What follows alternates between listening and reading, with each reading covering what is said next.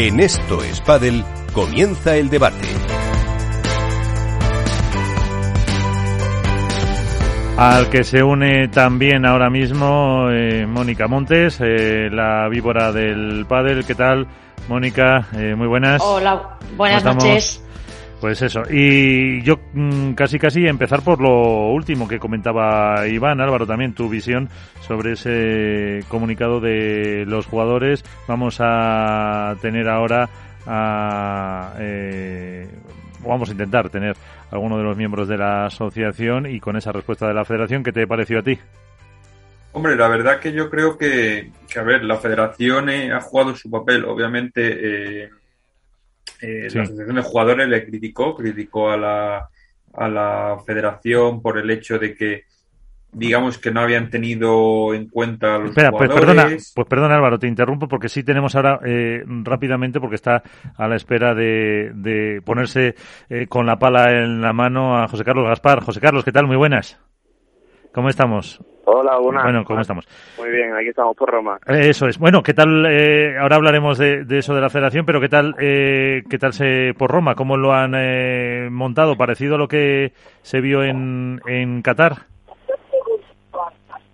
Eh, sí, sí, la verdad que bueno, el montaje ha sido espectacular. Hay no, sé, seis, seis, siete pistas todas con salida por T.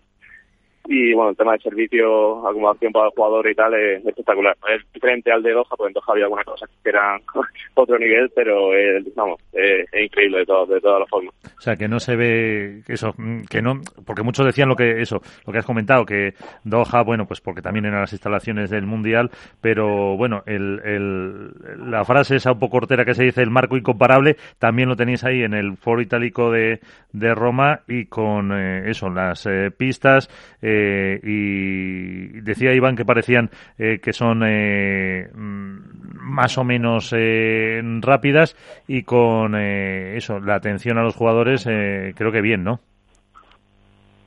Sí, no, la atención a los jugadores, sobre todo, bueno, los jugadores que estamos un pelín más atrás en el ranking, que no estamos acostumbrados, yo no sé, los que están arriba estamos acostumbrados, ¿no? Pero para nosotros esto es una barbaridad, que lleguemos, te recojan en tu BMW, te lleguen a todos lados, el hotel increíble, todas las comidas, todo muy bien. Para nosotros nos cambia, nos cambia bastante la película, así que estamos, vamos, súper contentos de, que estemos aquí, estamos, vamos, disfrutando del pádel. Uh eh, y como miembro de la Asociación de Jugadores Profesionales, pues eh, la semana pasada aquí iban, eh, eh, bueno, aparte del, del tema de, de, la Federación de Cataluña y eso, que eso nos atañe, eh, también contábamos eh, ese torneo, ese, bueno, ese circuito, como se quiera llamar, que anunciaba Vuelpa del Tour, el Next con la Federación. Vosotros lanzabais un comunicado y también respondía la, la Federación eh, Española de, de Padel. No sé qué os pareció un poco lo que lo que decían desde, desde la Federación, vamos.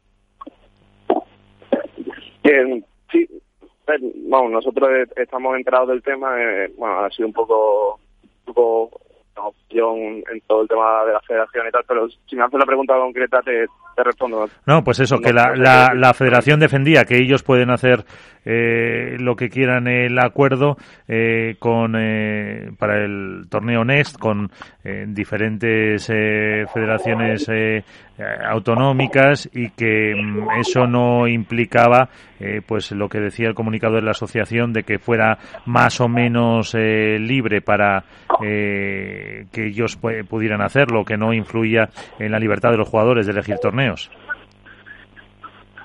No, no, o sea, influir en la libertad de los jugadores no, no influye, al final son, son más torneos para los jugadores, el problema que hay un poco desde la asociación, eh, viendo las dificultades que está viendo ahora con Golpa del Tour, que la federación, que es un ente público, se, se asocie o se integre con, con Golpa del Tour, con la demanda que tiene hacia, hacia los jugadores, pues, se ha visto como un acto un poco negativo hacia, hacia los jugadores. Ese ha sido, el, yo creo, el principal problema que, que tenemos, bueno, que se ha tenido desde los jugadores hacia, hacia la federación. Uh eh, ¿Y eh, crees que se podrá cambiar algo, que se podrá, eh, que seguirá adelante, que al final un poco, según vaya saliendo eh, resultados de, de tema judicial, la Federación podrá a lo mejor echarse marcha atrás o no? Eh, si te soy honesto, no lo sé. Yo creo que al final tienen, habrá que mejorar, tienen que mejorar la comunicación entre todos, ponerse de acuerdo. Ahora mismo cada vez están saliendo más cosas, hay un poco más lucha de poder entre más sitios diferentes y tendremos que ir lidiando con la situación cada semana en función de lo que vayan saliendo. De los no se sabe todavía nada de la dotación, que, que cómo se van a integrar en función de eso pues, se irá se irá viendo y será una que ahora mismo es demasiado es muy complicado saber qué va a pasar porque cada semana cambia cambia la película. Pero bueno nosotros bueno estamos tranquilos estamos contentos porque cada vez podemos jugar más torneos y en, sitios diferentes y bueno todos estos temas pues iremos solucionando a medida que, que vayan llegando pero bueno esa era un poco nuestra opinión respecto a eso. Sí. Hombre, también es una eh, también es una forma, como dices tú, de, que haya de que haya más eh, de que haya más eh, torneos, aunque mm, también vosotros en, el comunicado decíais que, hombre, que debería la FIP decir algo también como Federación Internacional de Padel, que es la que ampara todo todo el deporte. No, no, sí está claro que siempre es bueno que haya más torneos. Yo soy puro de que más torneos haya en más ciudades, pues mejor para todos. Pero claro, al final hasta qué punto, ¿saben? Si estamos, se está defendiendo una cosa desde asociación de jugadores, que bueno, nosotros también nos podemos equivocar, tenemos un problema, tenemos una demanda gorda con Copa del Tour, pero al final la federación como ente público también nos debe, debe mirar, mirar bien todas las opciones, pero bueno, entiendo que lo habrán mirado, habrán sobre esas opciones y habrán, habrán tomado esa decisión en base a algunos motivos. Nosotros pues no, no nos parece ideal. Pero bueno, al final alguno puede hacer lo que quiera y, ya se irá viendo con el tiempo pues las repercusiones que tiene para cada uno o para, otro. Sí, un minutito, que eh, Álvaro López de Padre Spain, eh, una preguntita. Hola, buenas José Carlos, ¿qué tal? ¿Qué tal? Bueno, nada, mira, yo una cosa muy rápida. Eh, lo primero, bueno, preguntarte cómo lo vais a hacer, bueno, sobre todo en tu caso, tú que al final juegas APT también, juegas Premier Padel, ahora sí surge este circuito que realmente eh, no se ha explicado quizá muy bien esto todo de, Next con la federación y World Padel Tour. ¿A quién va dirigido? No sé si, si tú estás dentro de las posibilidades de, que se juegue. Eso por un lado. Y luego, por otro, eh, ¿cómo valoráis vosotros desde la asociación el hecho de que la, Federación Española comentaba que desde que os habéis organizado, desde que ha surgido la PPA, eh, nunca habéis contactado con la federación para realizarles una presentación formal del, colectivo, de lo que es la asociación en sí. A ver, al final, bueno, yo leí el comunicado de encima y no se, se, da algún anuncio de que va a ser un circuito, pero no se da ninguna aplicación ni de dotación económica, ni de dotación de puntos, ni, ni de nada al respecto. Entonces, cuando se saque esa información, pues bueno, el jugador determinará si le compensa jugarlo o no. Nosotros, pues desde la asociación, que lo valoraremos y nos, nos comunicaremos con el resto de los jugadores y al final de eso de tomaremos una, una decisión conjunta o por lo menos daremos nuestra opinión como junta de respecto, respecto a ello. Y, y eso, estoy, con la memoria regular. ¿eh? Y sobre, no, sobre eh, la reunión con la Federación Española de Padel para presentarle la asociación. Sí, sí, bueno, nosotros la comunicación que tuvimos, estuvimos con ellos en Doha y estuvimos hablando de todo este tema, se habló ya y lo mismo ha sido nuestro falta de comunicación con ellos, pero yo creo que de, ellos tampoco había una comunicación hacia, hacia nosotros para, para este tema. Eh, yo no te, no te sabría decir exactamente, pero al final la comunicación es una cosa de dos. Y nosotros tuvimos unas conversaciones con ella en, en Doha y después no hemos vuelto a tener más información, nos llegó el comunicado un poco por sorpresa en función a eso pues elaboramos el escrito que elaboramos el otro día. Pero al final, bueno, es como todo en la vida, ¿sabes? Comunicarse con una persona, con, entre dos personas, una habla con la otra o la otra habla con una. No, no veo la necesidad de que nosotros tengamos que iniciar la conversación o uno la tenga que iniciar, al final eso. Si quiere lo puede, lo puede hacer. yo, la verdad que nos pilló un poco por sorpresa, pero bueno. Pues eh, José Carlos Gaspar, a jugar, ¿qué es lo que tienes ahora? A ganar y a seguir pasando eh, etapas en el Premier Padel del Foro Itálico de Roma, que es lo que tienes por delante. Eh, muchísimas gracias y suerte. Venga, muchas gracias. Chao que eso, con tanto partido que hay ahora mismo en, Premier Padel nos ha atendido José Carlos eh, Gaspar. Eh, en eso sí es verdad, aunque ahora hablaremos de lo de las federaciones, eh, Iván, que de ese torneo Next Generation o Next, no, los Next Generation son los fondos estos de la Unión Europea, que yo me lío ya. el, el Next tampoco se sabe mucho más, ¿no? Bueno, a ver, se sabe que lo organizan las federaciones, por ejemplo. Bueno, todas, 15, 15 todas, 15 que, por ejemplo, la Federación Valenciana de Padel, lo que es su, su, torneo Gol o su torneo más alto se va a llamar Next Diamond, entonces para, va, a, repartir puntos tanto para la Federación Española de Padel como para World Padel Tour. Pueden ser también menos puntos que a lo mejor que los Challengers, porque los Challengers supuestamente no desaparecen, pero pueden ser también una cantidad importante para de, puntos para World Padel Tour. A mí me extraña muchísimo todo, todo este tema del comunicado, Miguel. Me, me, me sorprende mucho que, que digan que, que todo, que, que le apoyan la promoción y el desarrollo de los jóvenes deportistas pero que no a cualquier precio y sin que la FIP haya previamente validado esos movimientos de la Federación Española de Padres. Sí, yo creo que en el fondo está eh, lo que ha dicho al principio, el que están que como la Federación amparada por la FIP está eh, llega a un acuerdo con World Padel Tour con las denuncias que tienen interpuestas.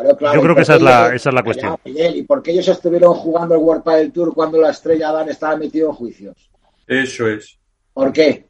Si Estrella Dan estaba metido en un juicio que podían cerrar la empresa que podían pedir hasta 190 millones de indemnización y siguieron jugando con ellos. Y, y sabían que a lo mejor, y que a muchos jugadores les quitaron el parche de Estrella Dan por cuestiones económicas y por otras cosas. Vamos a ser realistas. O sea, o una cosa u otra. A mí no me parece bien que diga que es que la FIP tiene que aprobar todo lo que haga la FED. No, señor. La Federación Española de Padel puede organizar todos los torneos que quiera dentro de su territorio nacional sin tener consentimiento de la FIP sin tener consentimiento de la FIP, porque de hecho. Claro, pero si la cuestión es la. No, pero por hecho, Miguel, está permitiendo que se, que se celebre el World Padel Tour, que si quiere la Federación Española de Padel, todos lo podemos saber, lo puede anular. Está permitiendo la APT, está permitiendo, ¿qué pasa? Que yo organizo un, torneo de mi, urbanización y tengo que pedir permiso a la Federación Internacional de Padel.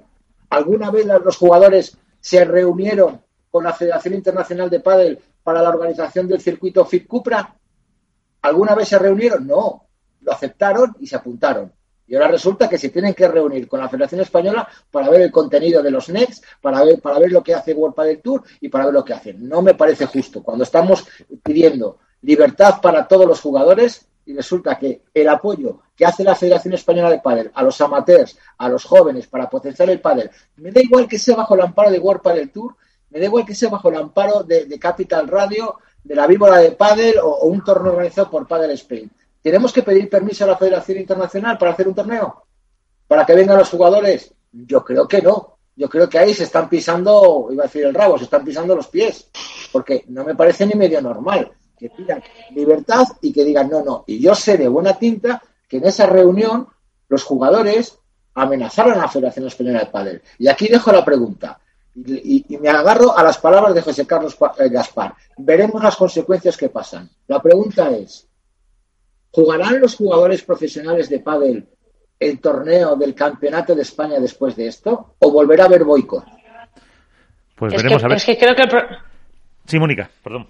No, decía que, que solo por, por, la fijación que tienen o la lucha que tienen con Huelpa del Tour, realmente están pisando a la federación con algo positivo para todos los jugadores. Seguro que si no estuviera aliándose con Huelpa del Tour, la iniciativa les hubiera encantado. Pero no se están dando cuenta que es echar mierda, con perdón, a golpe del Tour, perfecto, estáis en guerra, pero creo que esto es una gran iniciativa y que al margen de que, pues sí, os están demandando, estáis en jaleos con ellos, pero no por eso tienen que dejar de hacer cosas. Y claro, yo no quería hablar de lo de pedir permiso a la FIP porque no estaba seguro, pero si ya lo acabas de decir, Iván, que no hay ese permiso, no tiene por qué existir cuando haces un torneo en tu territorio, pues entonces tampoco entiendo el que se planteen ahora, o sea, nosotros no damos explicaciones, pero tú sí haces sí me las das.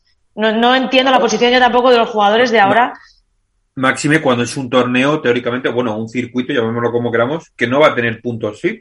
Y que es nacional, que es que, es, un nacional, que es un circuito que en, todo caso tendrá puntos de World del Tour. ¿Y por qué no se mete con el circuito de menores de Babolat? El problema aquí es, el mismo circuito. Aquí el problema es, es muy sencillo, es el doble rasero de medir que hay. Es decir, para unas cosas estamos eh, con la FIP y con Premier Padel, para otras estamos con la Federación Española eh, por qué la Federación Española va con World Padel Tour y va con la FIP si está en su junta directiva, ¿Por, qué, la Federación Española también admite la PT. El problema aquí es que se está intentando trabajar por el bien del pádel, que al final es lo que interesa y lo que todos queremos. Se están dando más oportunidades que nunca para el pádel profesional, bien con los Challengers, bien con el Cupra FIP, bien con Premier Padel, bien ahora con los Next Gen. Y siempre hay alguna voz discordante. En este caso es la Federación Española junto eh, contraria a la asociación de jugadores o viceversa, lo mismo me da. Entonces aquí el problema es que en vez de sentarse en la mesa para unos presentar su proyecto, los otros comentar lo que se va a hacer con World del Tour En vez de eso, prefieren tirarse los trastos a la cabeza, echarle mierda al pádel y jorobar eh, el crecimiento del pádel. Y creo que eso eh, de verdad tendría que hacérselo mirar. Todo este tema que destapó Iván el otro día en la, sobre las federaciones, con la Federación Catalana, la Federación Española, la madrileña, al final es un juego de egos, ya lo dije, es un juego de egos, de política, de intereses. En vez de sentarse e ir consensuadamente para ayudar al padre, lo único que hacen es fastidiarlo, eh, pegarse tiros en el pie, eh, destrozar el crecimiento, destrozar la imagen del padre, y eso no hace nada de bien, desde luego. No, la verdad que yo a mí me sorprende muchísimo eh, es, es esto. O sea, una asociación de cualquier cosa está para mejorar lo que hay dentro de la asociación. O sea, si yo hago una asociación de, de botijos, de botijos manchegos, todo lo que sea mejorar el botijo manchego va a ser mejor para mí, me da igual de dónde venga. De todas formas. No porque me, alguien me suba el precio de la arcilla, voy a ir en contra ya del botijo. O sea, es que es así de claro. Si yo quiero que, haya más pádel, que haya menores, que haya jóvenes que, avancen en el pádel, ¿por qué voy a poner piedras de molino eh, eh, eh, en, el camino? Porque ¿cuántos jugadores top van a jugar esos next? Ninguno. Pues dejemos que los menores lo jueguen. Dejemos que los menores crezcan. Pero yo no es por defender a los jugadores, ni mucho menos, que todo jugador eh, en casi todos los deportes, por eh, definición, es eh, egoísta. y eso lo he vivido en muchos deportes. Pero que casualmente los sale mm, sin concretar prácticamente nada los torneos, sin calendario. La federación lo publica después que World del Tour. Eh, no lo sé. no puede haber algo ahí, eh, precipitación por algún otro motivo, alguna cosa, que no se haga una presentación eh, buena, que no se diga, pues estos torneos, esto va a ser tantos puntos, esta va a ser la dotación económica, que, que se hiciera bien mm, y no solo un anuncio en World del Tour primero y después, eh, pues el, el, tener, mm, yo qué sé, no sé. Pero Miguel, igual, Miguel, igual que se hizo con Premier Padel Premier Padel. Es que también lo dije que me parecía ¿Dónde fatal. Está la, ¿Dónde está la presentación de Premier Padel? No, no, y, y, lo, hemos, y lo hemos dicho que fatal. está el calendario de World Premier Padel? Que sí, que sí. Pero, pero a ver. Aquí van sacando las pruebas a medida se las sacan del bolsillo. Sí, según van cerrando sedes o lo que sea sobre la marcha. yo, yo mañana saco un torneo y vale, ya está. Me, me pongo el Premier contra pared, ya está, otro torneo de Premier Sí, sí, pero vamos, cuando está hecho por una federación y por World del Tour, pues dices, haces una presentación, estos van a ser los circuitos, los eh, trofeos aproximadamente, esta va a ser la dotación económica y lo haces eh, bien. Que eso, mm, que lo hagan mal no quiere decir que el de Premier ha sido peor todavía incluso. No, no, claro, falta información, sí. Hay mucha precipitación. Yo creo que al final aquí yo no sé si por pisarse unos a otros, eh, por atacarse o por qué motivo, eh, tanto en la Federación Internacional y QSI como ahora en esto, ha habido una precipitación extrema que a nivel de comunicación obviamente no les ha beneficiado en absoluto, creo que más eh, les ha perjudicado porque no te hablo ya del aficionado, que al final sabe lo justo de calendarios y demás, simplemente nosotros que somos medios y tenemos que informar, ni siquiera sabemos dónde se va a jugar cuándo se va a jugar, quiénes lo pueden jugar, qué premios va a haber, no sabemos nada. Entonces, bueno, ahora de Premier Padel sabemos algo más. Pero vamos, de estos de Next Gen y Diamond y todas sus subdivisiones. son todo joyas. Sí, pues eh, de esta joyería que hay no sabemos nada. Con lo cual.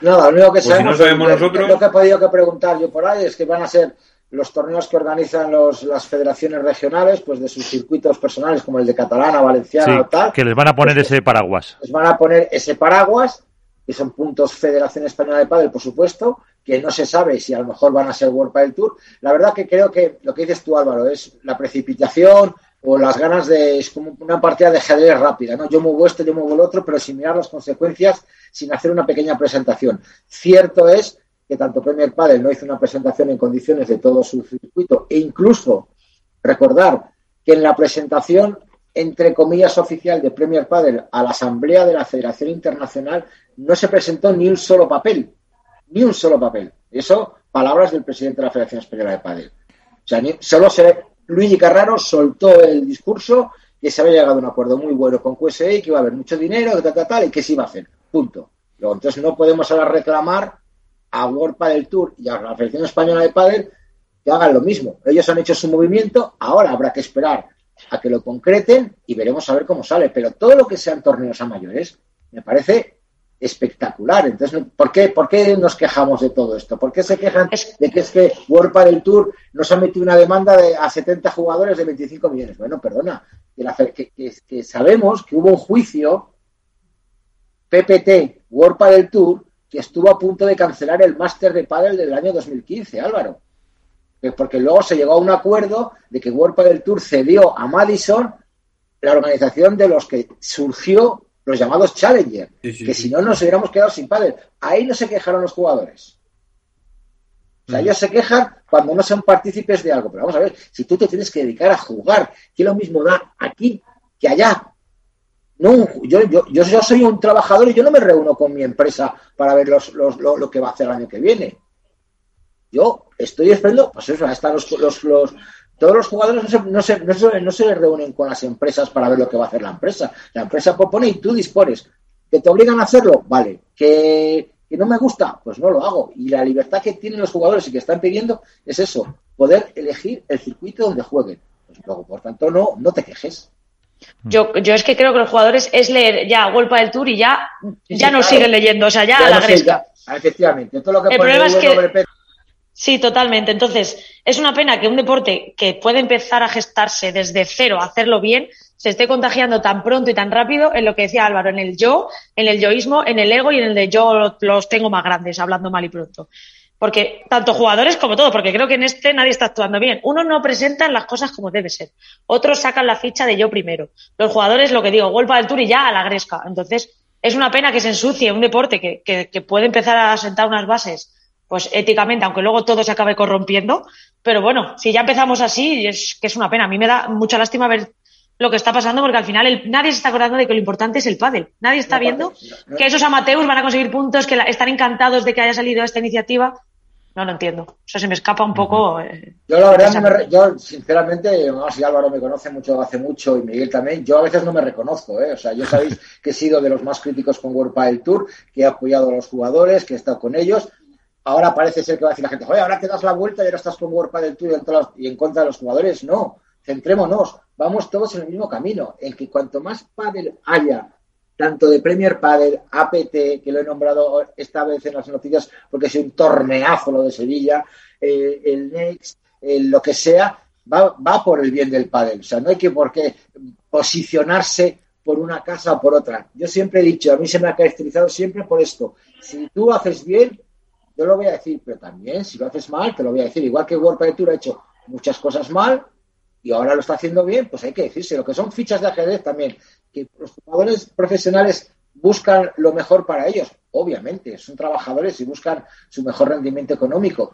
pero hay que pensar también en los que vienen detrás, que los 50 de la PPA no van a jugar esos torneos. ¿Por qué mi hijo no va con, con 19 años o con 14 años no le vas a dejar tú jugar los Next, porque es lo que parece. Ya lo ha dicho Gaspar, veremos las consecuencias. A ver si ahora nos resulta que los que van a amenazar a jugadores van a ser los propios jugadores. veremos a ver si juegan el Campeonato de España. Eso estaba, estaba justo mirando las fechas. Pues sería la primera vez, Iván. Claro, claro ya hicieron boicot en el Campeonato de España. Qué pena que este año no hay Campeonato de Europa o Campeonato del Mundo. A ver luego qué pasaría con la selección española. Ahí sí que irían todos. Sí. Ahí sí que querían ir todos, ¿verdad? Pues me estaba mirando las fechas del Campeonato de España que no me acordaba y si no me estoy mirando aquí en el calendario de la FEP, eh, del 22 al 30 de octubre. Vamos a ver. Eh, todavía queda. Si no hay Premier Padel. Que no hay que eso. Si no. si no poner un Premier Padel ahí, porque claro. Si no queda. Que hay, ya cinco mayor o cuatro mayor. Eh, el de. El que, es, es tipo 1 el que se ha jugado ya, quedarán por lo menos dos o tres. No, más. no, tiene que quedar más. Eran diez, ¿no? Eran diez, han jugado dos. Falta Argentina, México, París. Cinco. Cinco. Quedan otros cinco, fíjate. ¿Dónde, metes cinco? Sí, otros cinco pues más. pues igual te le meten en el Campeonato de España. A los jugadores dirán, va, me da igual el Campeonato de España, por lo que me ha hecho la federación, me voy a jugar el Premier Padel. Vale, luego llegará el Campeonato de Europa o el Campeonato del Mundo y querrán ir todos. Querrán ir todos. Pues eh, eh, veremos a ver. Eh, para acabar con el tema federación y, pasar a otro asunto, de, de, lo que desvelabas la semana pasada, decías en las noticias que no ha habido muchas novedades a la espera de que pueda haber alguna reunión en los próximos días o algún comunicado.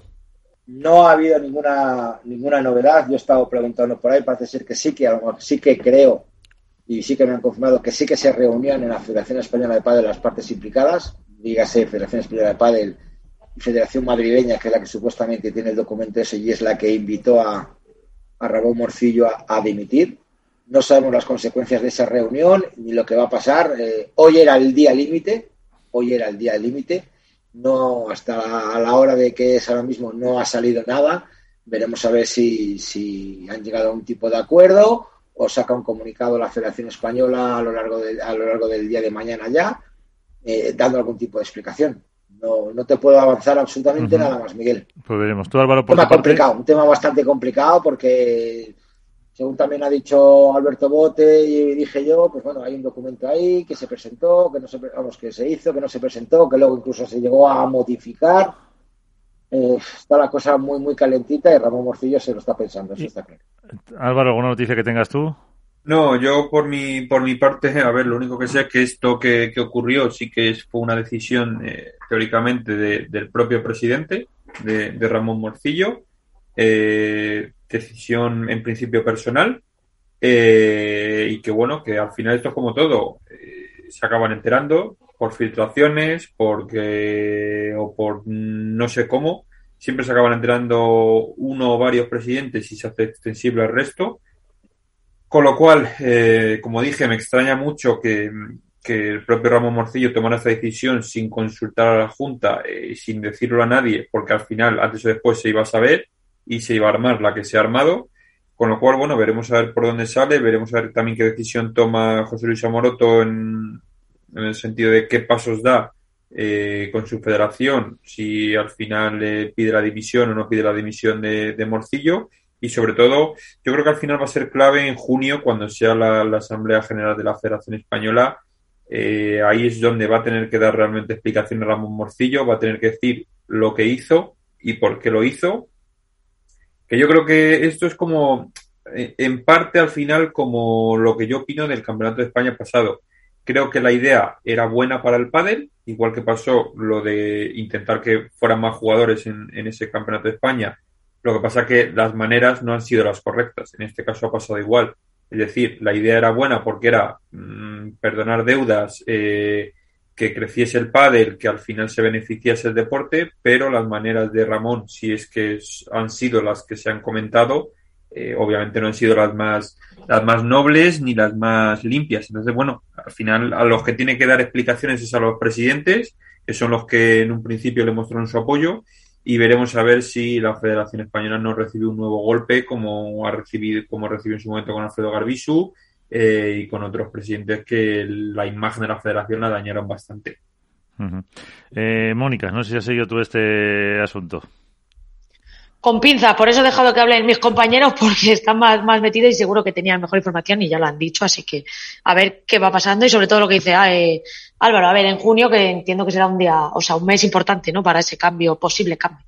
Sí, pues eh, veremos eh, a ver lo que pasa con ese tema de la federación, con el tema de los eh, ese torneos y a ver si poco a poco se va aclarando y sobre todo también lo que comentabais antes el eh, la convivencia esos turnos que de jugadores que están apuntados tanto en el Challenge de Mallorca como en el Premier Padel, lo que también eh, puede generar eh, cierta controversia porque mmm, dice no me presento, pero claro, eh, una, un VO no justificado mmm, puede traer consecuencias. Eso habría que mirar un poco. A lo mejor en Premier Padel tiene la libertad de presentar, como tiene la libertad de jugar o no jugar, igual si si dicen que se van, no, igual no necesitan, como tienen tanta manga abierta, tanta manga ancha, igual dicen que no juegan, que se van y, no les pasa nada, no, tienen ningún tipo de sanción. No lo sabemos. En otros torneos sí, en World Padel Tour, en la Federación Española, tal. En el de, la cancha de mi casa, cuando quedas un domingo a las 10 y no bajas, tienes que bajar con la, con la mujer para decir no puede porque tiene que limpiar la cocina. O sea, todo tiene que ser justificado. A lo mejor en Premier Padel les dejan manga ancha y si no quieren jugar porque tienen que jugar el Challenger, pues se pueden ir. No sabemos. Como no sabemos, ¿lo ves? Ahí tampoco es hay transparencia el tanto que exigen los jugadores, aquí no sabemos rastros porque World del Tour tiene sus estatutos y tiene sus, su reglamento deportivo colgado en la página web. Tú entras en la página web de Premier Padel y es que no hay nada. Una carátula, una estrella de cinco puntas dorada, muy bonita, pero no hay absolutamente nada, ni estamentos, ni estatutos, ni reglamento deportivo, nada. Entonces, como no sabemos, pues, ¿qué me estás pidiendo tú a mí transparencia de la Federación Española de World Padel Tour cuando tú estás jugando un circuito, por decirlo de alguna manera, o torneos de otra, otra, otra entidad privada sin ningún tipo de transparencia, de organización, declaración de intenciones, eh, premios, puntos, nada. Entonces, ¿qué? Cada uno hace lo que quiera. Eso es la, casa de, vamos, de Bernardo Alba, El de Pipo Riban.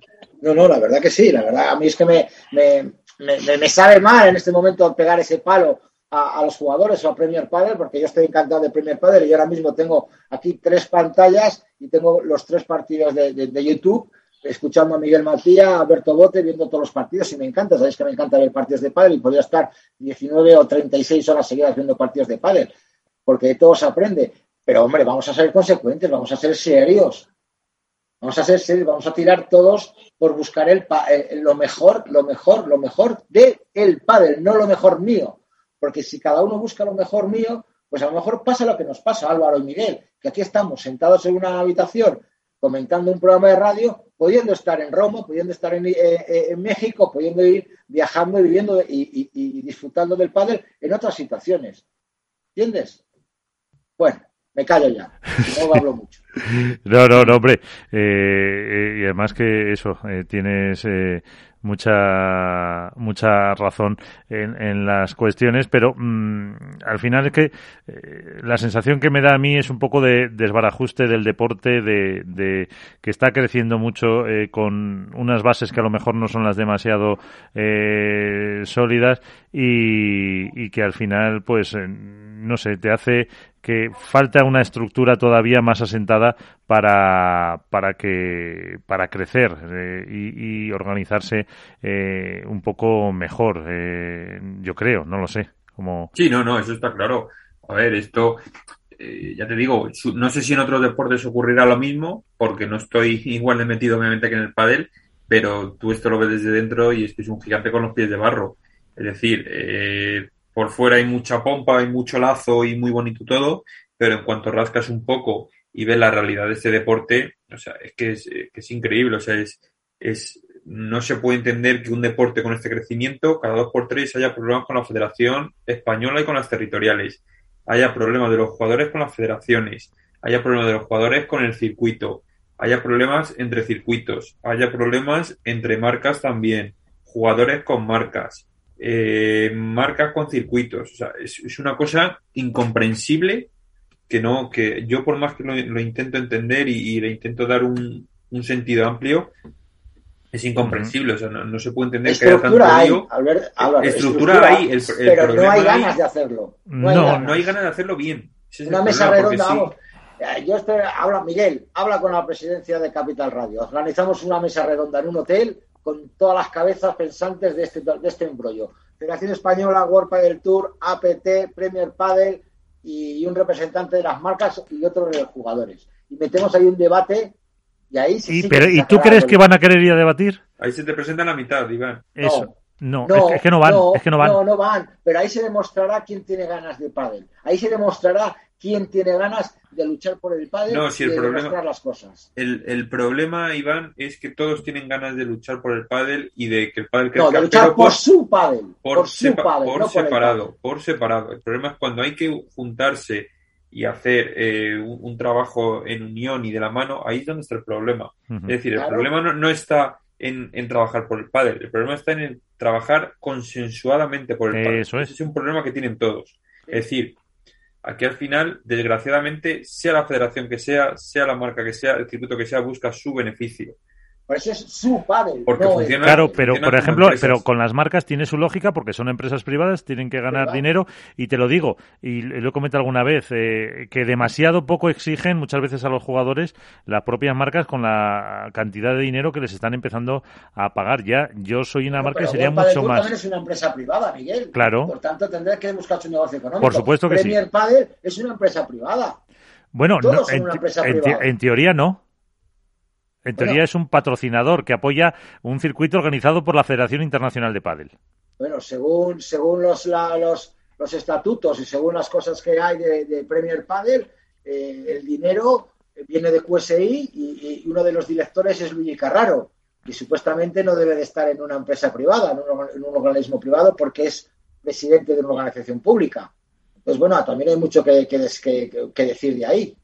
Entonces, si, estamos hablando de. Sí, yo me he centrado sobre todo en las marcas, cuando he hecho el comentario. Sí, bueno, las marcas siempre lo hemos comentado, que demasiado poco exigen a los jugadores en su representación, en redes y en cosas de esas. Pero bueno, eh, también tienen que mirar por lo suyo y todos son empresas privadas que miran por su dinero. Pero de ahí a que. por eso te digo, miran por su pádel, no por el pádel, que es la diferencia. Y ahí está lo que dice Alberto. Álvaro, un consenso, unir de la mano una organización única. Y ya te vamos, yo le reto, o sea, yo le reto a sentar a todos en un hotel, en una mesa y a ver quién se presenta. Pues, tener un.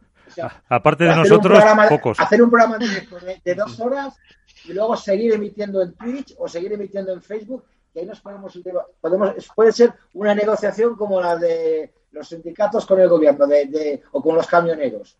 Podemos estar sentados ahí de días y días hasta llegar a un punto solo en, común, que todos quieren el mejor, lo mejor para el pádel. Eso, eso, eso, eso les llenará la boca a todos. Todos queremos lo mejor para el pádel, pero si mi marca entra, pero si yo gano, pero si mi circuito va primero, pero ahí es donde viene la discrepancia. vamos, yo háblalo con quien quieras, que, no sé cuántos se presentarían, la verdad, no lo sé. Pues yo creo que apostaría por cuatro de los ocho o nueve que hay. Pues mira, puede ser, puede ser una. Sin contar nosotros. Eso sí.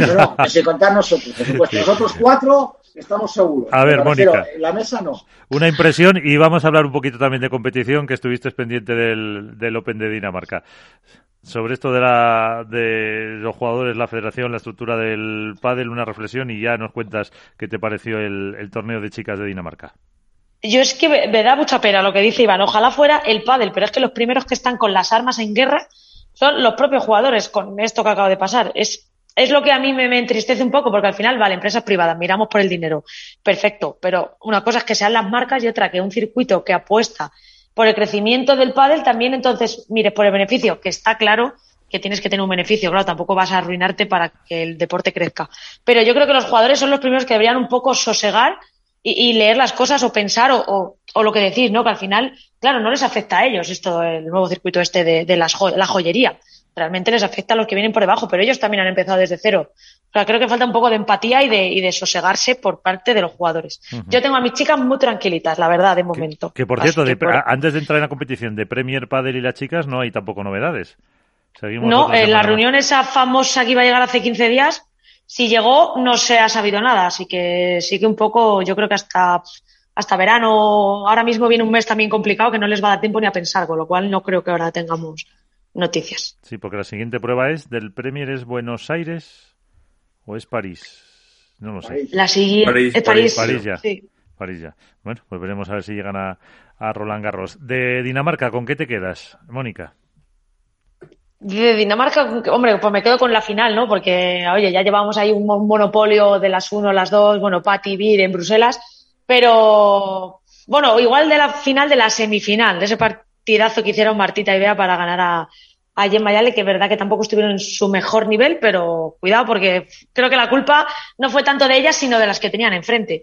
Y luego esa pareja circunstancial que se plantó ahí en la final, que creo que sorprendió, por lo menos a mí, o a todo el mundo, lo bien que empastaron y me quedo con eso. Me quedo con no haber visto a los cuatro mejores ni en chicos ni en chicas en la final y ver que significa que esto puede, puede dar un giro y podemos empezar a ver a lo mejor más sorpresas en, ambos cuadros.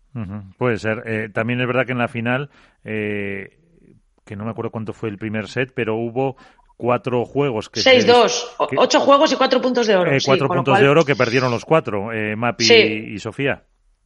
Que podía haber pasado, sí, cualquier cosa. Al final, eh, engañoso el 6-2, pero bueno, o sea, estuvo más igualado de lo que el resultado demuestra, pero bueno, al final estos momentos, ese, ese estar ahí cuando el momento decisivo que yo creo que a Bea le faltaba un poquito esa confianza extra en esos puntos de oro o en esos momentos eh, apretados lo, tuvieron. O sea, creo que han hecho un torneo perfecto, la verdad.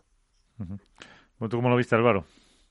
Bueno, a ver, yo eh, lo primero, eh, por un, o sea, como aficionado, por un lado me alegré por el hecho de que parejas diferentes llegaron a, las altas estancias, que eso siempre para el aficionado, aunque no sé si en, si en Dinamarca se ha llegado a tener esa sensación, es bastante bueno. Yo entiendo que ellos a lo mejor querrían ver a la 1 y a la 2, pero yo sobre todo me quedo con varios puntos. El primero, lógico, la alegría por, por Mapi, que, que ha demostrado que, que está para competir, que está para ganar y para volver a levantar títulos, aunque no sea en este caso no haya sido con su hermana. Eh, pero la verdad que me alegré mucho por ella, también por Sofía, porque creo que es una jugadora que tiene mucho nivel, le falta a lo mejor quizá ese temple de cabeza, pero la calidad está ahí y bueno, lo ha demostrado que estando al lado de Mapi, mira dónde ha llegado a la final sin haber casi haberse preparado, haber tenido tiempo para, para empastar esa pareja en, en los entrenamientos. Luego, por otro lado, me quedo lógicamente con Martita y Bea, que bueno, es verdad que habían ganado ya dos Challenger y demás, pero en lo que es primera división no habían terminado quizá de romper y hombre, por juventud y calidad eh, se les presupone, sobre todo a, Martita, que ha sido también número uno, se les presupone que tienen que estar ahí arriba y pelear por, no te digo por todos los títulos todos los domingos, pero bueno, sí por cuatro o cinco títulos eh, deberían por lo menos estar en semifinales o finales. Y, creo que este torneo les ha dado un plus sobre todo mental para ellas dos creérselo. Y, yo la verdad que vi a Marta muy, muy firme en semifinales, eh, controlando a Alejandra que no es fácil en el cruzado y meterles un 6-1 a Ale y Yema la verdad que no es, no es nada sencillo. Y creo que Martita ahí demostró un gran pozo y un gran crecimiento. Y luego me quedo por otro lado, bueno, creo que mejoraron su imagen y, siguen en ese proceso de recuperar su mejor versión del Fitamara. Eh, también me alegro bastante por ellas. Y luego, bueno, eh, la sorpresa quizá la que más, Arance Victoria, que jugaron un pádel muy serio ante Ari, Ari y Paula, que no es una pareja sencilla. ¿Pero eh, ¿qué, les pasa? Porque no llevan... Yo creo que este es el tercer No lo sé. Mira, yo no sé si el torneo, de Dinamarca también, eh, lo que es la, la, pista a lo mejor cambió mucho respecto a Bruselas y lógicamente a las de aquí de, de España. Yo no sé si es que han vuelto a esa Mm, a esa fase de irregularidad suya. Eh, yo no sé si tanto cambio de pista, porque al final en esos torneos internacionales hay que tener una cosa clara. Eh, la pista 1 sí es la pista oficial del circuito. La pista 2 y la pista 3, eh, el césped no es el mismo. Por lo menos en Bruselas, el césped de la pista 2 era un césped muy similar, pero era un césped chino que no tenía nada que ver, botaba muy diferente la pelota, se enroscaba más, eh, salía de una manera diferente, entonces quizá ese cambio de, de pista y demás, pues a lo mejor les ha influido. El hecho de dos viajes seguidos también puede ser que les haya... Claro, pero eso también les afecta a todos. Sí, sí, pero bueno, no sé. Sí, pero ahí se adaptan mejor, a lo mejor. Claro, no sé que se adaptan Ari venía de una lesión. Sí, Ari venía de lesión en Bruselas. Ari venía de una lesión. Paula siempre ha sido una jugadora sobre todo a lo mejor quizá el año no tanto pasado, pero el anterior, muy intermitente, que cuando estaba encendida eh, era brutal, pero que a veces le costaba entrar en, juego. Entonces, bueno, por ahí quizá han vuelto a esa fase de irregularidad que necesitan, a lo mejor ahora le va a venir bastante bien, yo creo, esta semana de parón, el hecho de no competir en, en Italia para volver a sentarse y volver a encontrarse a sí mismas. Ha sorprendido un poco por, bueno, por el hecho de la racha que llevan Ari Paula y que quizá Aranza y Victoria estaban un poco peor, pero el año pasado vimos este enfrentamiento muchas veces y era un partido que les costaba muchísimo a Paula y Ari. O sea que quizá ha sumado el que ellas no estaban a lo mejor, bueno, pues la pista o, la lesión de Ari o un poco todo, con que Victoria y Aranza están recuperando ese nivel que el año pasado, que yo creo que hasta ahora no lo habían vuelto a sacar porque estaban ahí bastante, bueno, haciendo unos torneos que no se esperaban esos resultados a lo mejor. Entonces yo creo que fue un poco la suma de todo, sí, pero quizás sí fue la sorpresa de, de esos cuartos. Así ha sido un poquito torneo de resurrecciones para unas y bueno, en el cuadro masculino también y de no sé si continuar la tumba, por decirlo de alguna manera, para otros. Porque en el cuadro masculino la verdad que también hemos tenido bastantes sorpresas. O sea, el cuadro masculino ha sido una locura, que bueno, también si quieres te doy mis, mis apuntes, Miguel. Sí. Bueno, eh, yo creo, mira, toda la temporada en principio llevan igual, Ale y Juan. El primer partido se les atraganta totalmente. O sea, es decir, en octavos de final eh, creo que han sido todos sus partidos han ido a tres sets, eh, han tenido que remontar, eh, o bien han empezado ganando y luego les han igualado y han tenido que irse a un tercero. Es verdad que en el tercero, como en este caso, barrieron 6-1, pero les ha costado.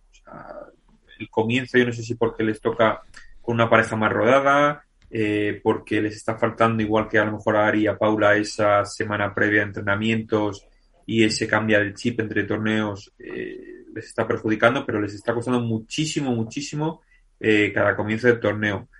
Luego, hombre, me sorprendió mucho Maxi Lucho, no me esperaba la verdad este nivel, no me esperaba que sobre todo ante no ya ante Galán y Lebrón que les metieran un 6-2, sino que aguantaran la presión ante Stupa y Lima, que venían a hacer un torneazo en, el anterior en Bruselas espectacular.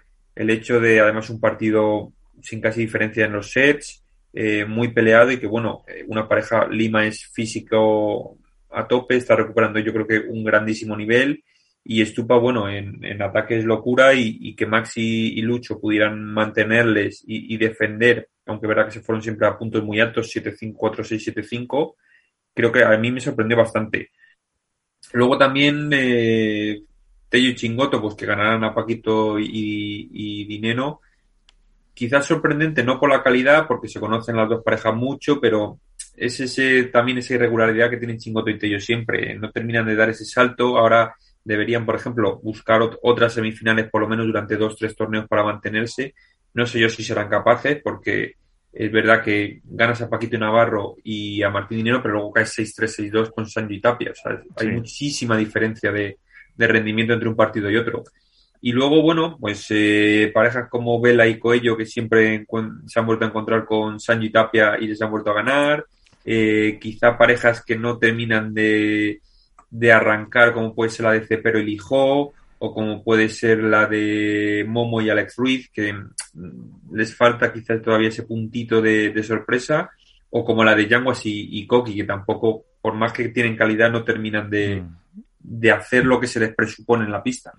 Pues eh, enseguida seguimos con el análisis de lo que fue ese campeonato eh, masculino, eh, pero antes un apunte para antes hablábamos de lo que está creciendo el, mundo del pádel, hablábamos de Dinamarca, de Italia, de Bruselas. hay un estudio que ha realizado Deloitte en colaboración con Playtomic para ver cómo ha sido el crecimiento mundial de este deporte en un incremento de clubes mm, del 181% en cinco años y con algunas eh, cifras por países realmente interesantes. Eh, tenemos con nosotros a Pedro Clavería, es el CEO y cofundador de Playtomic. Eh, Pedro, ¿qué tal?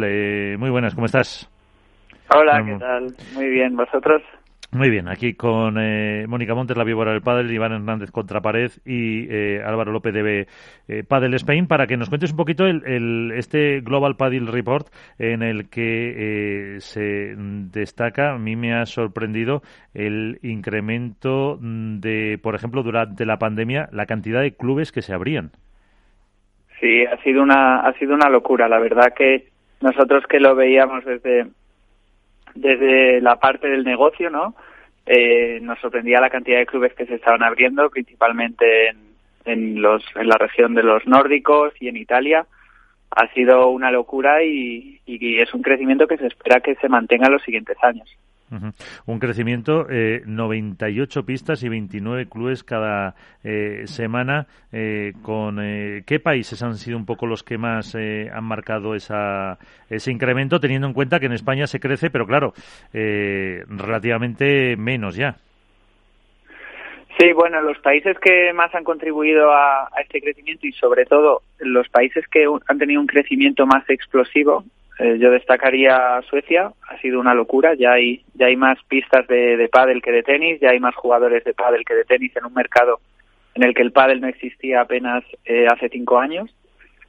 Finlandia lo ha seguido un poco por la estela de, de los nórdicos, ¿no? Es un país que, que sigue un poco lo que funciona en Suecia, en Benelux, lo que es Bélgica, Luxemburgo y Holanda hay un crecimiento también muy importante y como principal país Italia, que al final tiene una, una historia eh, en, el, en, el, tenis muy muy relevante, es un, es un país muy muy grande a nivel de población y también hay un clima muy bueno que acompaña a la hora de, de construir más pistas, sobre todo porque se pueden construir en el exterior, que en los nórdicos esto casi no ocurre eh, y, además, eh, vosotros habláis que de cara, eh, como decías antes, al negocio, a la inversión, eh, la oportunidad que se presenta con el mundo del pádel respecto, por ejemplo, al tenis, las comparativa de ingreso por jugador y, las perspectivas de beneficio hace que sean pues muy interesantes no invertir en este deporte Sí, totalmente. Playtomic es una aplicación de, reservas y un software de gestión para, para clubes deportivos y aparte conectamos jugadores eh, con el mismo nivel para, para disfrutar del deporte, tanto pádel como tenis. Es verdad que hemos en el pádel un, un fenómeno social eh, nuevo, ¿no? Que es que la gente se, se conoce a nivel digital para jugar. Y esto ha hecho que, que el pádel crezca más rápido que cualquier otro deporte en la historia. Y luego a nivel, nivel rentabilidad de inversión, eh, es verdad que en una pista de tenis eh, ahora pueden entrar tres de pádel. Un partido de tenis lo juegan dos personas, tres partidos de pádel lo juegan doce personas. Y esto hace que la rentabilidad para, para los empresarios sea mayor eh, el pádel que el tenis y esto ha hecho también que acompañe muchísimo el, el crecimiento que hemos visto desde Playtomic. eh, porque mm, España está eh, maduro, ¿hay capacidad, crees, para, para seguir creciendo más? Bueno, es impredecible. Yo creo que, que va a seguir creciendo por, porque cada vez que estoy en un atasco veo cada vez más gente que va en moto, ¿no? Con una mochila eh, con su pala de pádel. Creo que va a crecer, pero sí que es verdad que es un, es un mercado maduro. ¿Qué significa maduro para Playtomic? Nosotros hemos definido como mercado maduro aquel en el que ya hay más pistas de pádel que de tenis. Eh, en este caso encontramos como mercados maduros España, Suecia, eh, Finlandia y Portugal está alcanzando ese grado de madurez. ¿Que va a crecer mucho más? Yo creo que sí. Creo que es un deporte que está haciendo números récord cada año. Cada vez hay más gente que vemos eh, que se descarga la aplicación y empieza a jugar con un nivel de iniciación y, seguro que va a seguir creciendo. No a los niveles que hemos visto eh, en los últimos años, sobre todo en los países eh, maduros, pero hay un, hay un crecimiento exponencial que va a venir de, de los grandes mercados como puede ser Alemania, Francia, Inglaterra. Está todo por hacer todavía. eh, bueno, y de la mano del pádel, el crecimiento de Playtomic que también es eh, realmente eh, impresionante. Eh, estáis comprando empresas desde Estados Unidos a Suiza. estáis pues con unas previsiones de facturación de, o no sé si son previsiones, ya realmente estáis facturando en torno a los 80, 80 y algo millones de, de euros, con un crecimiento y con una diversificación impresionante. Sí, totalmente. Nosotros crecemos con el mercado y lo que intentamos es crecer más rápido que el mercado. El año pasado superamos los 80 millones que se mencionaban anteriormente. Estamos creciendo una barbaridad donde estamos apostando todo es en ayudar a que la gente conozca gente para jugar, eh, educar un poco este nuevo fenómeno, ¿no? De ya no necesitas a tus amigos coordinar qué día, qué hora y en qué sitio para jugar, sino que puedes simplemente encontrar gente con tu misma disponibilidad. Y sí, bueno, eh, hemos, hemos, hecho muchas compras, eh, ya estamos en 34 países, que eso para una empresa española pues ya es un hito, ¿no?, de celebración. Y hemos entrado en muchos países con, con compra o con, o con fusiones con empresas parecidas, porque al final sabemos que esto es un, es un mercado global. Soñamos o, o mencionamos mucho en Playtomic que la gente va a empezar a, volar, a irse de vacaciones con su pala y sus zapatillas para seguir jugando porque al final tanto el pádel como el tenis es un estilo de vida que ha venido para quedarse y que al final se va a beneficiar mucho del uso de la tecnología, que es nuestro papel, poner una tecnología para, para que la gente juegue más. eh, pero también, eh, aparte mm, de todo esto, hay que decir que tenéis eh, un millón de jugadores. Sí, un millón de jugadores cada mes usan la aplicación. Eh, a mí no me parece mucho todavía, creo que podemos hacerlo mucho mejor y bueno, si, si vemos las previsiones de crecimiento del pádel, este número se puede multiplicar de manera orgánica y sobre todo el reto está en, en entrar en deportes como el tenis o como el badminton porque Playtomic al final es una aplicación para los jugadores de raqueta es decir, consideramos el mismo valor en un jugador de tenis, en un jugador de badminton, en un jugador de pádel o en el futuro en un jugador de ping-pong. Todavía tenemos mucho por crecer. eh, ¿Y con línea de ropa? habéis elegido a Les Correia para también diversificar un poco más el negocio. Sí, efectivamente. Hemos lanzado una, una línea de ropa de alta calidad y de materiales técnicos, pero también materiales con, con conciencia, ¿no? El material algodón reciclado, 100% orgánico. Y Alex Correia nos ha ayudado a presentar esta colección de ropa de, de, deporte, que esperamos, bueno, pues aportar un poco la necesidad que vemos en mercados nuevos, donde el pádel es más un, un plan social en el que la gente pues no quiere ir vestida con miles de colores o con 55 logos en la camiseta, quieren ir un poco más elegantes o un poco más a la moda, como ha ocurrido en el ciclismo. No sé si os ha pasado de ir montando en bici y ver gente que lleva un maillot que parece que va a salir de fiesta, pues eh, es un poco lo que lo que hemos querido hacer con nuestra propia marca y también es un es un instrumento para para generar contenido, ¿no? No hay casi fotos de gente jugando al pádel, no hay casi recursos que podamos usar a la hora luego de hacer publicidad en exteriores, para, para nuestras presentaciones comerciales o lo que sea, necesitamos mucho contenido porque al final, en concreto en el pádel, está todo por hacer. Hay mercados que todavía no saben que este deporte existe. eh, Pedro, eh, Álvaro López, de Padel Spain, te quería comentar un algo. Hola, muy buenas, Pedro, ¿qué tal? ¿Qué tal? Bueno, darte la enhorabuena, ya lo ha dicho Miguel, por esa línea de ropa, que ya la pude ver la semana pasada, eh, lo publicamos y demás. Así que desde aquí enhorabuena. Eh, esperamos nuestras camisetas y sudaderas para ir a la moda y que nos hagan fotos, todos del equipo. Vale.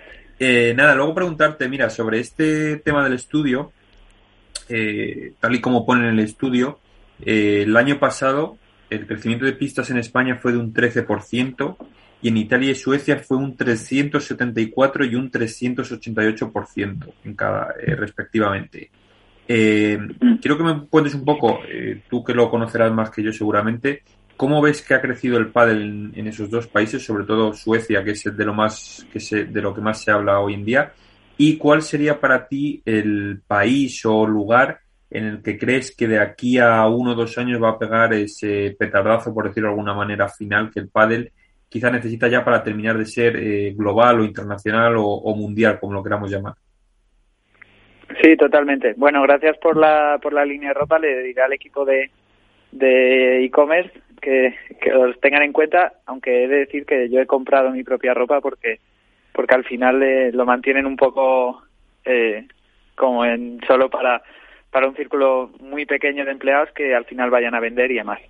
Sobre los crecimientos, España ha crecido pues lo que viene creciendo en los últimos años es un crecimiento orgánico, es un, crecimiento sostenido y bueno, pues yo creo que en España tenemos también el fenómeno urbanización de vecinos que no hemos encontrado fuera, en el que pues vas a, a la ciudad de Valdebebas, ¿no? En Madrid y rara es la urbanización que no tenga su propia pista de pádel. Sobre el crecimiento tan exponencial en Italia y en Suecia, son diferentes eh, situaciones de mercado. En Suecia a ha explotado el pádel, venía explotando en los últimos tres años y ha alcanzado una saturación, eh, incluso ha alcanzado un exceso de pádel para la demanda que hay. Eh, entonces es un mercado que ya está saturado, veremos algunos clubes que cierren y, en concreto en Suecia hay un fenómeno que son las cadenas de clubes. El 70% del mercado de los de los clubes de pádel en Suecia está eh, es, propiedad de tres grupos de empresas que han ido agregando ¿no? Eh, pues muchos muchos muchos clubes en el que vemos un grupo que tiene 40 clubes otro grupo que tiene como eh, 110 me parece y el y el tercero me parece que tiene como 70 clubes o por ahí. Y luego está el mercado italiano en el que ha crecido muchísimo pero todavía si vemos el ratio de cuánta cuántos habitantes hay por pista de pádel o cuántas pistas de pádel hay por pistas de tenis, es un mercado que todavía puede duplicar en los siguientes dos años. Y esto contesta la tercera pregunta que, que, hacías de cuál es el mercado que en los siguientes dos años va, va a tener esa explosión. Pues para mí es, es Italia, está, está clarísimo. Si alargamos eso en vez de dos años, lo alargamos a seis años, diría que, también lo tengo claro, sería Alemania, Francia, Inglaterra, Y si lo alargamos a los próximos 20 años, eh, es imposible no pensar en Estados Unidos, que al final es el mercado más grande de, del tenis, o incluso Asia, donde vemos que ya se empiezan a construir las principales eh, en las principales ciudades algunas pistas. Con dos notas. Uno, Estados Unidos tiene un, un, un deporte que ha crecido tan rápido como el pádel en Europa y se llama pickleball. No sé si lo habéis visto, pero, pero bueno, el crecimiento del pickleball en Estados Unidos ha sido muy, muy, muy parecido al del pádel en Europa. Y en Asia, eh, el deporte rey es el badminton, por lo que el beneficio que hablábamos de la mayor rentabilidad no existe. Es decir, hay muchísimas pistas de badminton que si se reemplazan por pistas de pádel no se está generando una mayor rentabilidad. La mayor rentabilidad vendría por cobrar más caro un partido de pádel que un partido de badminton. Pues eh, esa es la, reflexión un poco a la, a la pregunta de, de Álvaro. Eh, no sé si tenéis alguna cuestión más eh, y despedimos ya a Pedro Clavería, que es el CEO y cofundador de... No sé me estás escuchando, Pedro. Pedro, ¿estás por ahí? Sí, sí, yo una, una cuestión de, de Iván. Hola, Pedro, soy Iván de Contrapared. Buenas noches. Iván? Bien, mira, eh, yo quería preguntarte, estaba viendo, me he metido ahora mismo en la página web de, de Playtomic, en diferentes artículos que, habéis salido, el, origen de Playtomic y tal, ¿no? Y estoy viendo que eh, todos los comentarios que estás haciendo, estás, estamos, o estamos, o estáis muy centrados en, el, en Europa, ¿no? Por decirlo de alguna manera. Estás hablando a largo plazo a, a Asia, a Estados Unidos, pero ¿tú crees que ahora con todo el movimiento este que está viendo de circuitos de APT en Sudamérica, de Premier Padel en Asia, eh, perdón, en, Arabia, eh, ¿tú crees que Playtomic se puede instalar también en el control y manejo de, las pistas de estos dos eh, nuevos centros neurálgicos que no solo tienen por qué ser Europa, sino también estos dos de, América y de Arabia? Y la segunda pregunta, ya está ya más en tono de broma, yo creo que, el equipo de Capital Radio hace más publicidad con la ropa de Playtomic que los trabajadores de Playtomic. Ahí lo dejo caer. Bueno, empiezo por la segunda. Seguro que, no sé si más, pero mejor seguro, porque mi nivel de pádel y de tenis es horrible. Pero por contestar a, la primera pregunta, sí, en, Emiratos eh, tenemos una situación parecida a la que encontramos en Madrid. Solo se usa Playtomic, es una, una fiebre eh, lo que lo que encontramos y la gente empieza a, jugar con gente desconocida basado en el ranking o el nivel que, tienen en Playtomic.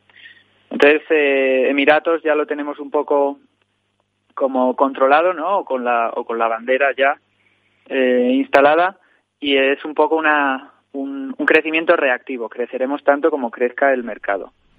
En, en América del Sur es verdad que Playtomic no tiene esa posición de category leader, que nosotros es lo que buscamos en la, primera fase de entrada en un mercado, porque bueno, hay muchos clubes que todavía se gestionan con papel y boli, eh, el pago online, aunque sí, está creciendo una barbaridad, no está tan, implantado por falta de seguridad como, en Europa o en, o en Emiratos.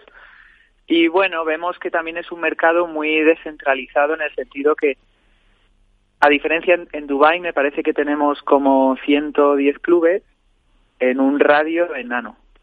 Sin embargo, hablar de, de Brasil te supone el mismo tamaño, la misma densidad que muchos países en Europa. sí, pero Pedro, a lo pues mejor la ventaja que puede tener Playtonic en, en Arabia es la gran cantidad de jugadores y entrenadores españoles que están trabajando allí y que os pueden echar una mano, por decirlo de alguna manera, en la implantación de ese software o de ese, ese pago online que en Sudamérica, a lo mejor por, problemas de seguridad o por desconocimiento, a lo mejor mismo de, la propia aplicación, eh, os costará mucho más entrar, ¿no? No, totalmente. Eh, bueno, eh, es cierto que, que en casi todos los mercados hay algún español o alguien que ha vivido en España que se ha ido a este nuevo mercado, pues por razones de las que sean, y han visto en el pádel una oportunidad, ¿no? Vemos figuras de consultores que ayudan a, clubes de tenis a reconvertirse en clubes de pádel, consultores que montan eh, clubes para fondos de inversión, incluso gente pues con, con su propio capital o capital privado que monta clubes. tanto en Emiratos como en, en Sudamérica. Sin embargo, en, en Sudamérica, bueno, pues al final es un tema de foco. Al final creo que todavía eh, Playtomic puede crecer muchísimo. Eh, yo considero que, por ejemplo, en España, que todo el mundo, casi todo el mundo ya empieza a conocer Playtomic o ha oído hablar de Playtomic, todavía podemos crecer muchísimo y, y llegar a, yo qué sé, por lo menos 3 millones de jugadores activos al mes usando la aplicación y el millón del que hablábamos antes era global. Entonces tenemos muchísimo crecimiento y luego pues tenemos que mejorar muchísimo nuestra tecnología para que siga haciendo que la gente juegue más, siga haciendo que esto sea un crecimiento viral y la gente encuentre valor en usar nuestra aplicación, tanto un club o un jugador, para seguir haciendo crecer la industria. Pues nada, Pedro, nos tienes que uniformar a, Álvaro de mí con la ropa de Playtome y nos vamos a Brasil y Argentina a implantar a implantar toda esta tecnología, pero vamos. Bueno, vamos, contar conmigo. Pues, avisadme unas semanas antes para dar unas clases porque de verdad que mi, nivel no, no merece eh, llevar la camiseta de clases de pádel y tú nos enseñas el software y la implantación y hacemos todo bueno. Te hacemos de corresponsal aquí. Eso, a eso nos hace falta alguno también lo de las clases. Pedro Calvería, CEO y cofundador de Playtome, muchísimas gracias por estar con nosotros. Eh, que siga yendo muy bien. Eh, un abrazo. Gracias, hasta otro. Pero, ¿sabéis eh, quién puede ser el que mejor de clases para irse a Brasil? Sorpréndenos, Pues no, pues Manu Martín, ¿qué tal? Muy buenas. ¿Qué tal? Muy buenas noches a todos. Muy bien, hablando con eh, el CEO de Playtomy, que ha presentado un estudio con Deloitte, fíjate, 98 pistas, 29 clubes abrieron eh, entre el 20 y el 21 cada semana. O sea que, y nos ha dicho eso, que en Suecia ya o en Finlandia hay más pistas de pádel que de tenis. Es alucinante el, el, auge de este deporte con los datos que ha hecho la consultora de Deloitte, y también con, con, datos que han ido reclamando de, de, Playtomic. esto parece, eh, sí que sí, que, que ya no lo para nadie. Sí, a ver, esto, bueno, de momento va en esa línea ascendente y de hecho esto es algo que tenemos que cuidar para que siga ahí, porque no va, no va a, a crecer indefinidamente Así que hay que cuidarlo para que sea sostenible en el futuro. No solamente nos vaya muy bien ahora en el crecimiento, sino en una etapa madura después. Efectivamente. Y, bueno, también hemos estado hablando antes de los líos de, federaciones y demás para que precisamente este deporte pues vaya un poco unido. Pero bueno, eh, te queríamos preguntar del eh, Open de Dinamarca. Hemos estado hablando un poco de categoría eh, femenina, nos hemos quedado en la masculina. ¿Con qué titulares te quedas de lo que pasó? Yo que te saco unos cuantos, ¿eh? Porque al final, a ver, por la parte que me, que me toca, eh, con Sofía Laportu y, y Mapi, pues creo que hicieron un torneazo para ver a Sofía jugando una final, con sabiéndolo de primera mano también lo que ha sufrido para, para volver a estar en, en instancias finales, pues creo que hicieron un torneazo. Eh, y, y ver a Mapi jugando ya su hermana, que normalmente es al revés, es Majo la que, la que en otras ocasiones ha jugado y Mapi quien miraba de la grada, pues esta vez al revés, yo creo que es, bueno, como para, como para mencionarlo. Eh, bueno, la caída de los 1 y 2 en, en, ambos, en ambos torneos, ¿no? Tenemos eliminados a las parejas nueve masculinas y femeninas y de nuevo, pues el relanzarse de, de Osoro y de Iglesias, que venían, bueno, se, se hablaba mucho de si se iban a separar, que si venían con una, un inicio de temporada algo más complicado que el año pasado y bueno, pues oye, han dado ahí un poco un golpe sobre la mesa y, poniéndose en valor de la misma manera que, que Max y, Lucho. Así que ha sido, yo creo, eso, el torneo de las sorpresas. Yo describía porque no podía ver todos los partidos, ahora no, no me, pierdo algunos en pista y yo le escribí a Seba y le digo, Seba, ¿qué está pasando? Hay algo raro con la pista porque ha habido unos resultados muy extraños.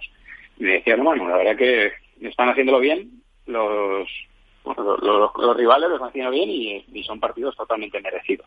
O sea que creo que titulares hay unos cuantos. Pero también es bonito eso, ¿no? Que, que no veamos siempre las mismas eh, finales y que haya estas eh, sorpresas para, para el deporte. Vamos, yo creo que, eh, no sé, mm, a lo mejor vas a la final o estás pagando por ver el pádel y te apetece que sean Galán, Lebrón, Paco Dineno, pero mm, yo creo que también tiene ese, ese encanto de que eh, ahora sí que sí parece que cualquiera puede ganar a cualquiera. Yo creo que es bonito, a mí me parece que es bonito. Uy, se nos ha cortado la eh, comunicación con eh, Manu, Manu Martín. Eh, no sé cómo, cómo lo veis eh, también vosotros en la categoría masculina que os interrumpí cuando estaba hablando cuando estaba hablando mm, eh, para que entrara Pedro Calvería, quiero decir, el de Playtomic. Bueno, yo creo que Manu me ha dado la razón, era el torneo de las sorpresas, ¿no? O sea, ha sido el torneo de las sorpresas en Dinamarca tanto en el aspecto masculino como en femenino. No se puede achacar nada al tema de la pista, ¿no? Lo único que, sí que reconoció Sancho Gutiérrez es que, este tipo de pistas lentas le, favorecen y así lo, demostró en la pista. Eh, Sancho demostró una maestría brutal en el control de, la pista lenta y yo creo que bueno pues es mérito de, los jugadores que han, que han ido ganando que iguala mucho el, circuito, que se está viendo que cualquier pareja puede ganar a cualquiera.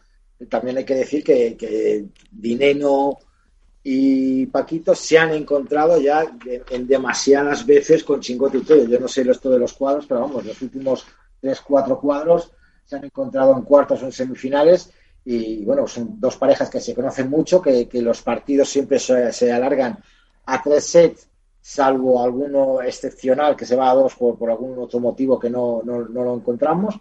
Pero yo creo que es el torneo de las sorpresas, está claro. No es la primera vez que todas las cabezas de serie han perdido en cuartos de final, que no llegan eh, cabezas de serie 1 y 2 a las finales. Volvemos a ver eh, finales inéditas otra vez, que siempre es bueno para, para el pádel. Eso decía, eso le preguntaba yo a Manu, si realmente es eh, bueno o no, Manu, que, que se vean otras y que se pueda tener más variedad en cuanto a, al espectador, que, que, aunque a lo mejor pague por su suscripción y le apetece ver a los número uno y número dos, pero que, que se abra un poco más la competición, ¿no? Sí, perdón que, hoy la tecnología está en mi contra.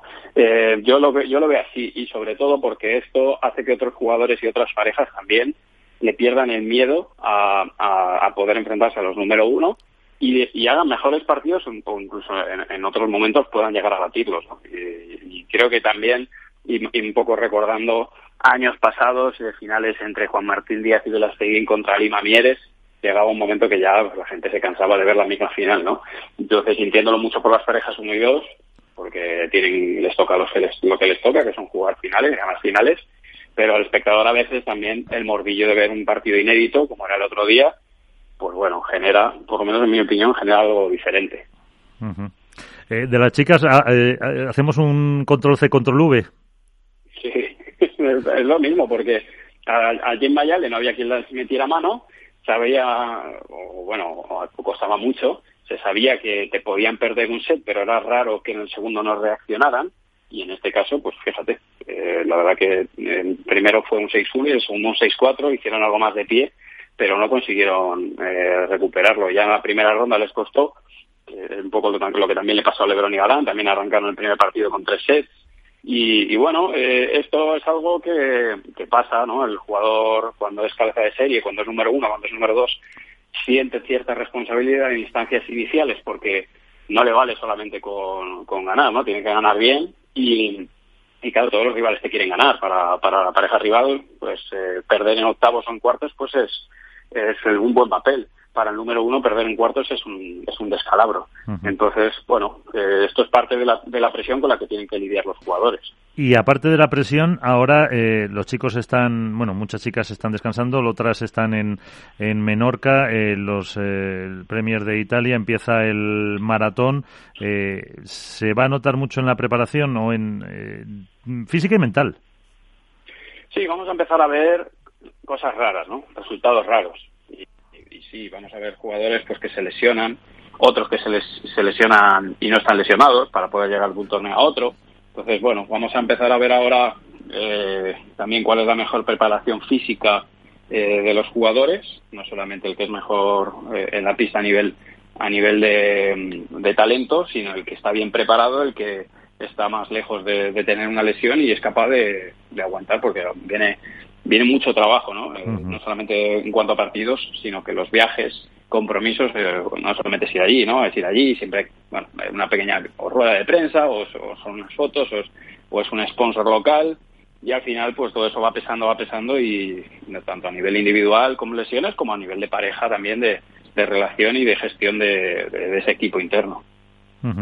eh, pues eh, veremos eh, a ver cómo van superando eso, porque claro, mantener un pico de forma mm, tanto tiempo mm, no se puede, yo creo, tener siempre de aquí a, a diciembre, bueno, con el verano dependiendo también de los torneos que tengan, al final si se van apuntando, o sea que... No, por eso yo creo que tienen que relativizar, pues ahora Lebron, Alan, Ale, Gemma, Ari, Paula, yo creo que todos tienen que relativizar, hay muchos torneos, las chicas menos, pero, pero los chicos tienen muchos torneos, entonces creo que hay que relativizar y entender que no, no somos infalibles, no somos máquinas y uno es número uno, pero pero lógicamente los rivales también juegan, ¿no? Entonces, bueno, yo creo que deben seguir mirando hacia adelante, vamos a tener una nueva batalla en, en Roma, que va a estar preciosa además, outdoor, con, con lo que eso conlleva y, hay que ganar mejor. Pues ahí lo ¿Quién crees que va a ganar? Porque está aquí Iván ya diciendo que hay que hacer la porra eh, y él se ha apuntado a Paquito Dineno. Pues, pues venga, yo le meto a Lebron Galán, si están libres. Sí, Álvaro, no, tú la, no lo ha puesto nadie, ¿no, Álvaro? Yo no, yo, a cara fácil nunca voy. Yo les he echado a, yo creo que Vela y Coello.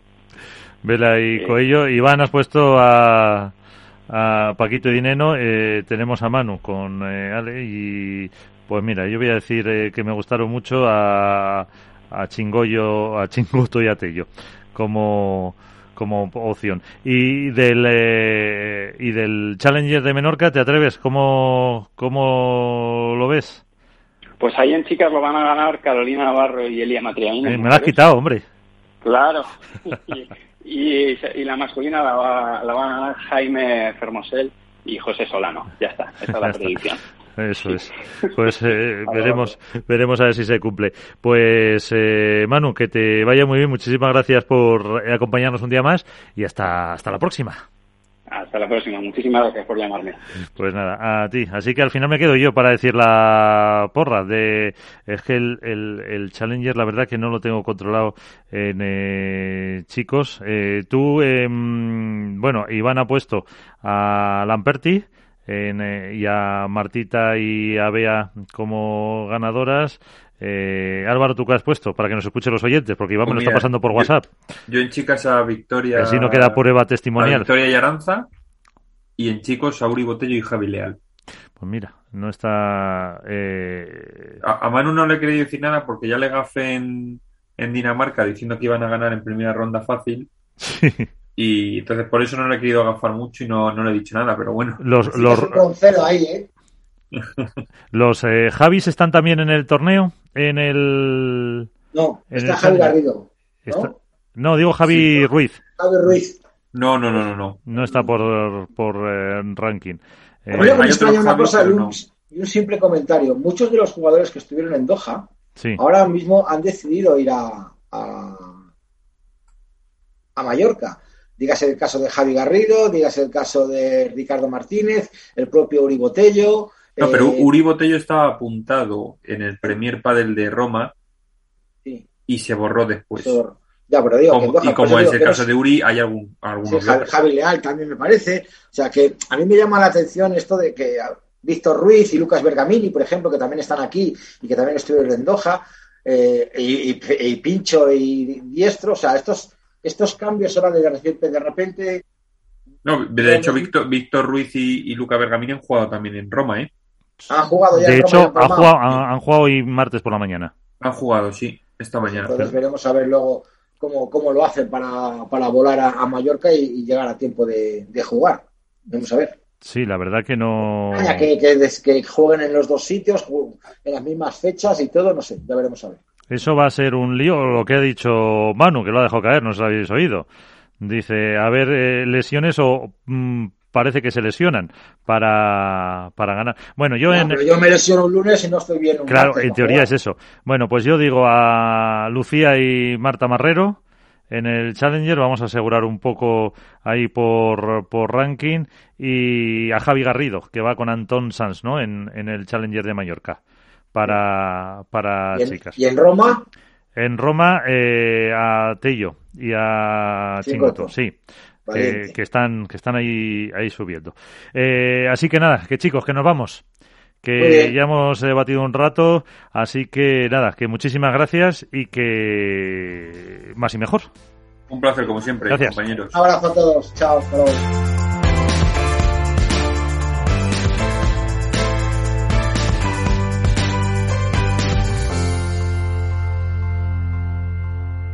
En Capital Radio, esto es Padel.